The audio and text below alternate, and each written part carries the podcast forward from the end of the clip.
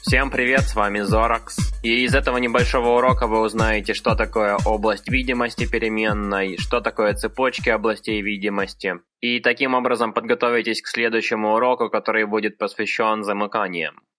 Область видимости переменной – это часть программы, где эта переменная определена и доступна. Переменные по области видимости делятся на глобальные и локальные. А глобальными называются все переменные, объявленные вне каких-либо функций. Переменные, объявленные внутри функции, являются локальными. Локальная переменная с таким же именем, как и глобальная, имеет больший приоритет, поэтому если мы попробуем вывести в консоль эту переменную, то мы увидим, что выведется 10. В языке JavaScript только функции создают локальную область видимости, в отличие, например, от языка C, где локальную область видимости создают любые блоки с фигурными скобками. Функции в JavaScript могут быть вложенными. Внутри этой функции может быть еще одна локальная переменная i. И если мы выведем здесь i, то очевидно мы выведем значение этой локальной переменной. Вложенные функции создают так называемые цепочки областей видимости. Когда мы обращаемся здесь к переменной i, интерпретатор в первую очередь проверяет первую область видимости в цепочке, то есть эту функцию. Если в этой функции не окажется переменной i, то интерпретатор попытается найти эту переменную в следующей области видимости цепочки, то есть в переменной func. Мы можем в этом убедиться, если уберем отсюда объявление переменной i. В консоль выводится еще раз 10, то есть это переменная. Если при объявлении глобальных переменных мы, строго говоря, можем не писать ключевое слово var, поскольку при этом ничего не изменится, то при объявлении локальных переменных а, мы всегда должны писать здесь var, иначе мы будем менять переменную, которая находится в следующей области видимости в цепочке.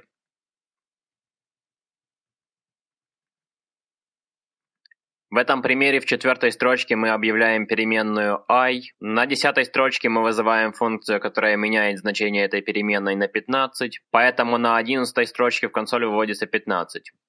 Если мы добавим здесь var, то в консоль будет выводиться 10. Поскольку это все, что можно рассказать о цепочках областей видимости, перед тем, как мы пойдем дальше, я также расскажу об одной интересной особенности объявления переменных, которую назвали подъем или хостинг. Мы уже разобрались с тем, что если бы в нашей внутренней функции переменная i не была бы объявлена, то интерпретатор просто взял бы значение переменной i из внешней функции. Но что будет, если мы обратимся к этой переменной до ее объявления? Логично было бы предположить, что когда интерпретатор начнет выполнение этой функции, он увидит обращение к необъявленной переменной i и возьмет ее из внешней функции. Подобным образом это произошло бы в других популярных языках, но в языке JavaScript интерпретатор заранее знает об объявлении всех переменных внутри функции. Поэтому при выполнении этого скрипта в консоль выведется undefined. И здесь возникает логичный вопрос, почему в консоль выводится undefined, а не 15. Дело в том, что такое поведение назвали подъем, потому что интерпретатор по сути поднимает все объявления переменных в начало функции. И то, что мы записали здесь аналогично такому коду. Поскольку в начало функции поднимаются только объявления переменных без инициализаций, то на восьмой строчке переменная i еще не была инициализирована, поэтому в консоль выводится undefined. В других языках программирования, например, все в том же C, считается хорошей привычкой объявлять переменные как можно ближе к тому месту, где они будут использованы. В языке же JavaScript многие программисты, включая меня, всегда объявляют переменные в начале функций поскольку это лучше отражает суть происходящего, поскольку это в конце концов то, что интерпретатор сделает за вас в любом случае. На этом все для этого урока, и в следующем видео мы поговорим о замыканиях. Всем спасибо за просмотр, с вами был Зоракс, пока.